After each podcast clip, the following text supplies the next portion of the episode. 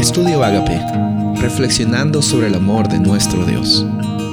El título de hoy es El nuevo pacto tiene mejores promesas. Hebreos 10:10. 10. En esa voluntad somos santificados mediante la ofrenda del cuerpo de Jesucristo hecha una vez y para siempre. Hemos estado viendo en estos días la realidad del nuevo pacto, del nuevo mediador, y ahora estamos viendo que aparentemente también en, Hebreos 10 encontramos que hay nuevas y mejores promesas establecidas en este nuevo pacto. Ahora, con esto hay que resaltar de que no se trata necesariamente de que Dios eh, prefiere más a las personas que están en el nuevo pacto que a las personas que vivieron bajo el antiguo pacto, bajo el pacto levítico.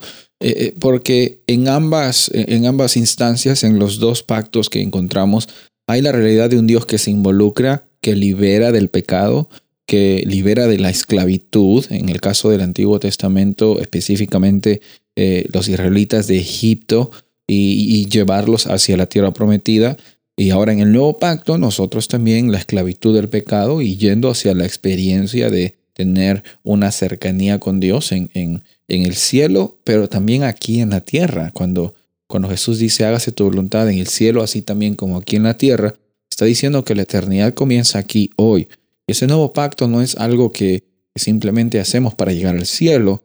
Eh, lo mismo que los israelitas no solamente estaban buscando eh, de una forma superficial ir a Canaán, sino el plan que tenía Dios y el plan que tiene Dios siempre es hacerse uno con su creación, involucrarse íntimamente, que las personas conozcan de Él.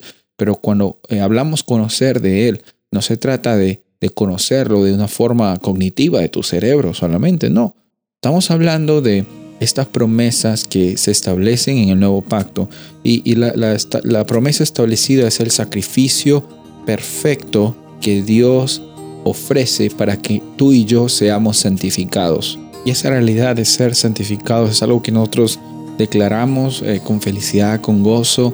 Y esa experiencia que tú y yo vivimos es una experiencia que es, o en última instancia, también contagiosa para todas las personas alrededor de nosotros. Soy el pastor Rubén Casabona y deseo que tengas un día bendecido.